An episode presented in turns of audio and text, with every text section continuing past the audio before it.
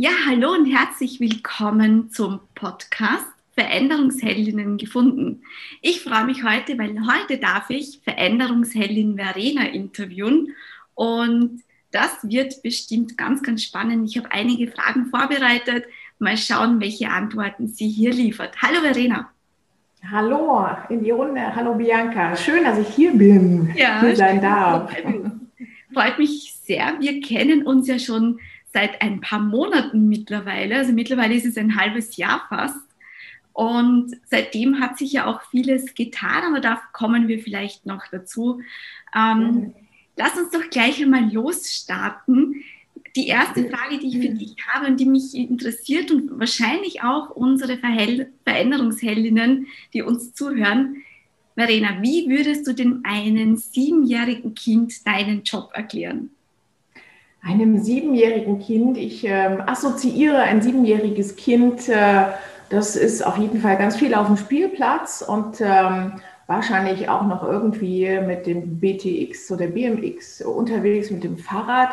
Und äh, ich glaube, ich würde in seiner Welt dann auch deutlich ähm, in dieser Welt das erklären. Und zwar befinde ich mich mit meinem äh, Umfeld im, im Arbeitsleben auch auf einem Spielplatz. Äh, manchmal treffen wir uns auch im Kindergarten, weil Veränderung, äh, lieber Siebenjähriger, liebe Siebenjährige, ist äh, nichts anderes als ausprobieren, ob man am Spielplatz sehr weit hochklettern kann, weil man es eigentlich immer schon tun wollte.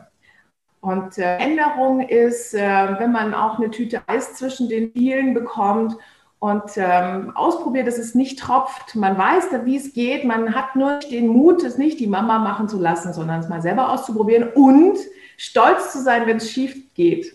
Also mein Job ist ähm, äh, ziemlich, ziemlich vergleichbar mit dem, äh, was ein Siebenjähriger so im Umfeld hat. Und ähm, ja, ich glaube, so würde ich es erklären. Ich glaube, so könnte er es auch gut greifen.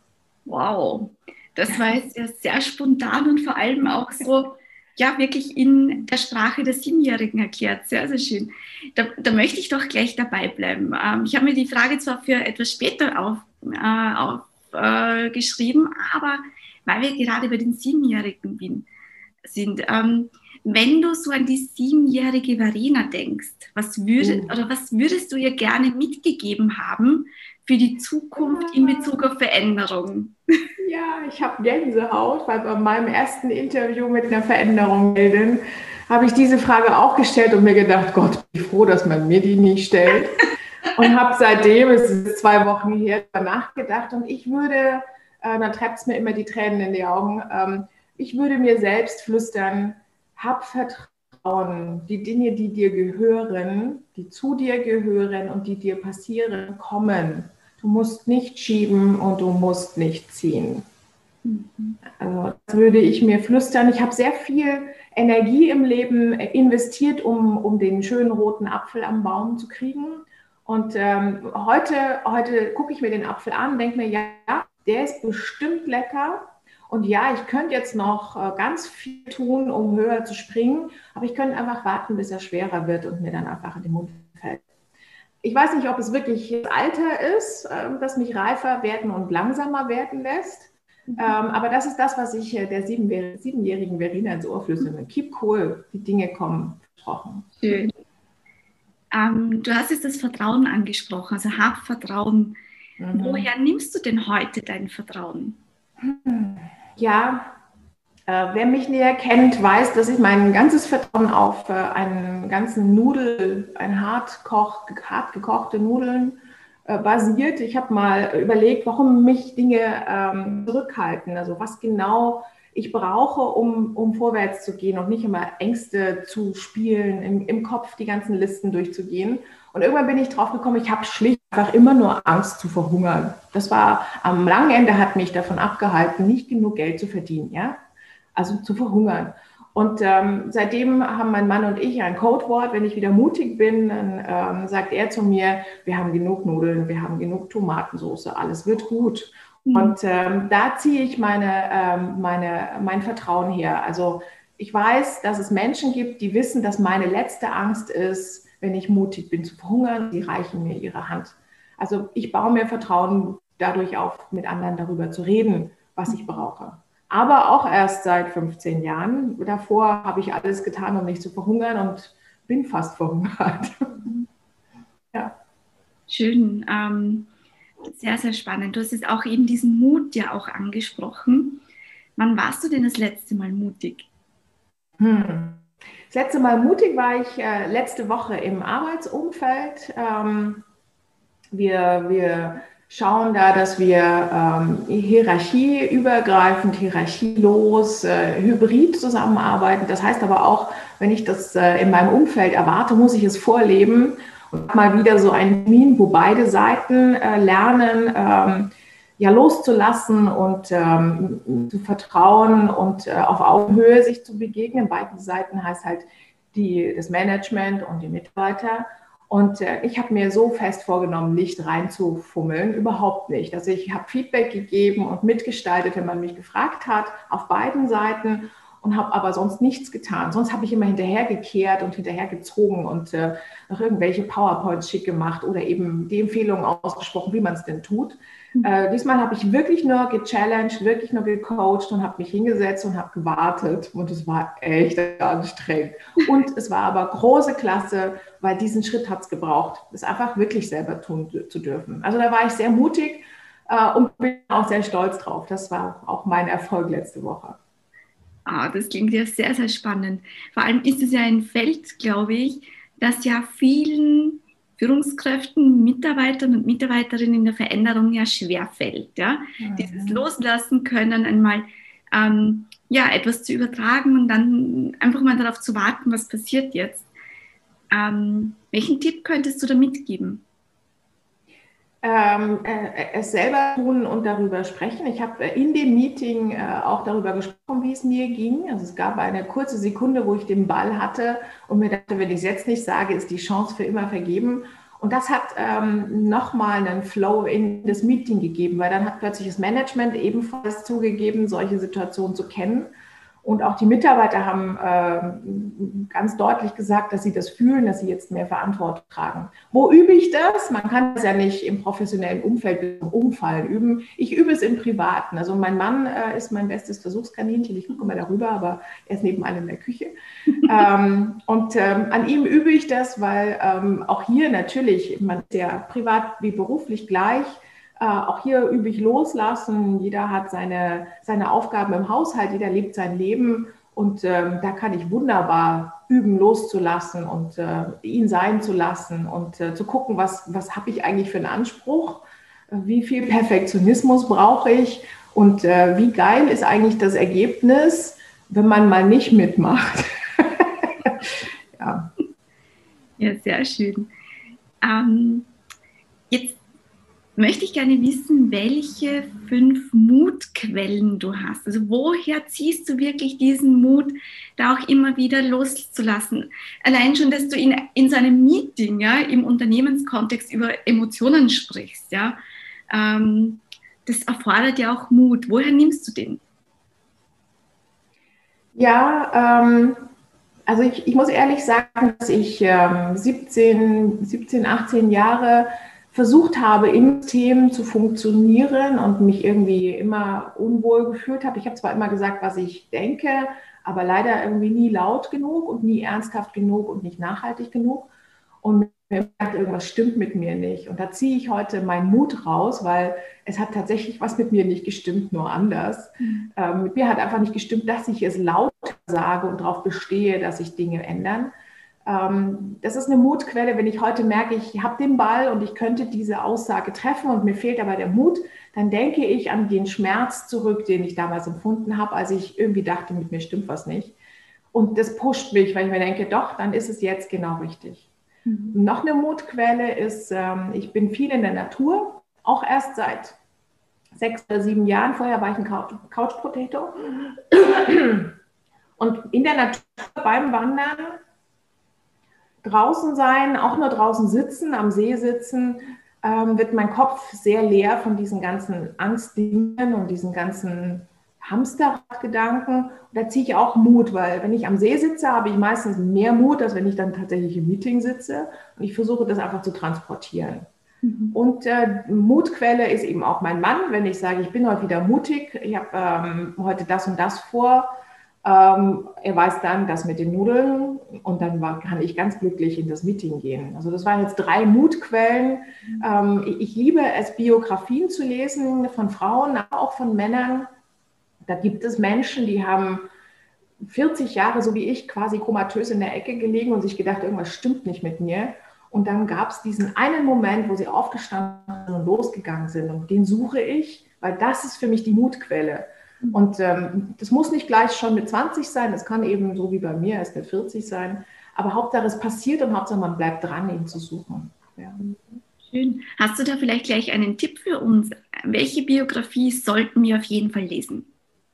Es ist eine äh, von einem Herrn. Ich nutze die Gelegenheit, weil ich es gerade lese. Das ist Steve Jobs. Ähm, die kann man auch angucken. Also manchmal habe ich auch keine Lust zu lesen. Dann, äh, ich glaube, es gibt es auch als Hörbuch. Ähm, Steve Jobs ist ja auch ähm, immer wieder aufgestanden, hingefallen. Und man glaubt ja, Veränderungsheldinnen oder Veränderungshelden äh, müssen ein erfolgreiches Leben haben von A bis Z, von Anfang bis Ende. Nein, das ist nicht so. Er hat ja sogar seine eigene Firma, seine eigene Idee verloren und hat nochmal angefangen. Und das äh, unabhängig von dem, was, was jetzt in der Welt ist rund um Apple, äh, dieser Moment, alles zu verlieren, äh, komplett alleine dazustehen, seine ganze Idee zu verlieren und trotzdem wieder aufzustehen und loszugehen, den finde ich so attraktiv. Also das, das ist etwas, was mir dann wieder eine Woche lang hilft, selber aufzustehen und loszugehen. Ja. Eine sehr, sehr spannende Biografie. Ich habe sie auch schon gelesen. Mhm. Ähm, und auf der einen Seite habe ich sie auch teilweise sehr erschreckend gefunden, wie man mit ihm umgegangen ist und auch wie er mit Menschen umgegangen ist. Und spannend habe ich immer so die, die Situation gefunden, wie er diese Ideen auf die Welt gebracht hat, sozusagen, ja. Dass er sich dann nicht beirren hat lassen von, das geht nicht, wie soll das funktionieren, sondern einfach so lange seine Mitarbeiter motiviert, gedrillt hat schon fast, mhm. dann auch in die Umsetzung zu kommen. Und das habe ich schon sehr spannend gefunden. Ja? Also weg von diesem, es geht nicht hin zu, okay, was kann man tun, damit es geht. Ja. ja. Mhm. Ja, Verena, ähm, welche Frage habe ich noch für dich? Veränderung, oder wenn man Veränderungsheldin hört, ja, dann ist es ja oftmals so, dass ich immer wieder zurückgespiegelt bekomme, naja, aber nicht alles soll sich verändern im Leben. Also ähm, es darf auch mal stabil sein und stabil bleiben. Was darf denn in deinem Leben stabil bleiben? Oh ja. Hm. Ähm, ja, das Stabilste in meinem Leben ist tatsächlich meine Ehe. Also wir sind seit 22 Jahren zusammen und äh, ähm, wenn ich mir aus seinen Augen mich angucke, dann habe ich immer Mitleid mit ihm. Er hat äh, eine Frau kennengelernt, die ganz anders war und heute ist. Und ähm, diese Beziehung, ob es jetzt eine Ehe sein muss, kann man auch darüber diskutieren, aber diesen Menschen möchte ich gerne für immer in meinem Leben haben weil ähm, ich mich nirgendwo so gut verstanden fühle. Was ich auch ähm, in meinem Leben haben möchte, ist äh, da, wo ich wohne. Also ich bin ähm, sehr sesshaft. Wir sitzen hier auch schon seit zwölf Jahren in München, in Pasing, in der Wohnung und haben ein ganz ähm, stabiles Umfeld mit Menschen, die spontan äh, sich irgendwo treffen. Das darf auch in meinem Leben bleiben. Und ähm, mittlerweile akzeptiere ich auch, dass ich jemand bin, der beruflich viel Veränderung braucht. Also ich bin jemand, der was Neues hinstellt, aber dann relativ schnell von, von Linientätigkeiten äh, gelangweilt ist. Das darf auch in meinem Leben bleiben, weil das macht mein Leben einfach spannender. Also immer wieder weitergehen, neue Herausforderungen suchen. Ja. Schön. Ja, dann kommen wir auch schon zum Abschluss. Und zwar habe ich noch ein paar Phrasen, ein paar Sätze, die ich mhm. dich bitte zu vervollständigen. Und zwar, lass uns gleich beginnen. Die Farbe von Veränderung ist. Hm, grau, silber, schillernd.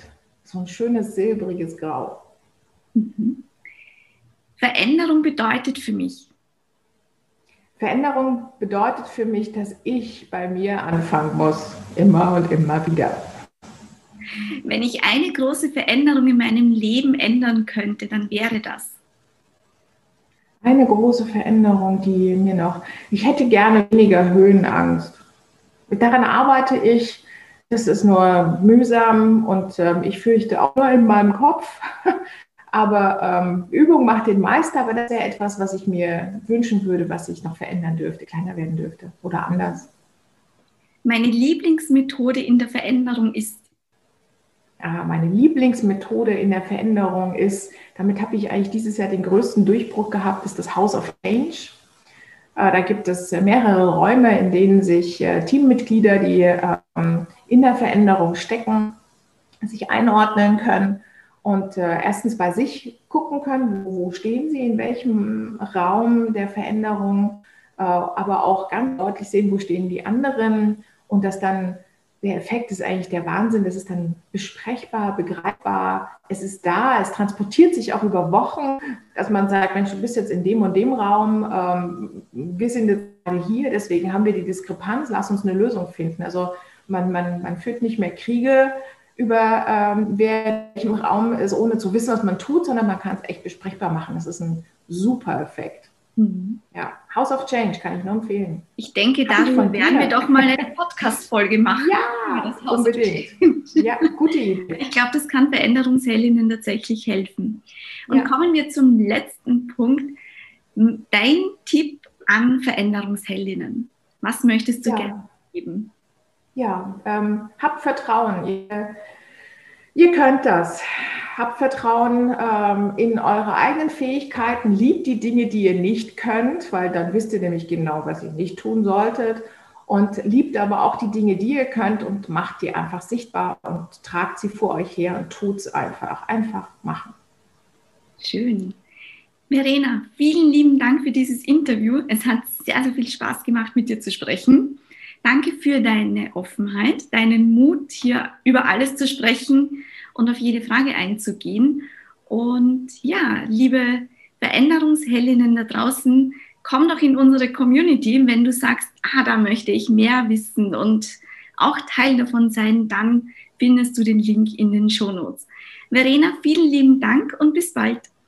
Danke dir, Bianca. Tschüss an alle. Ciao.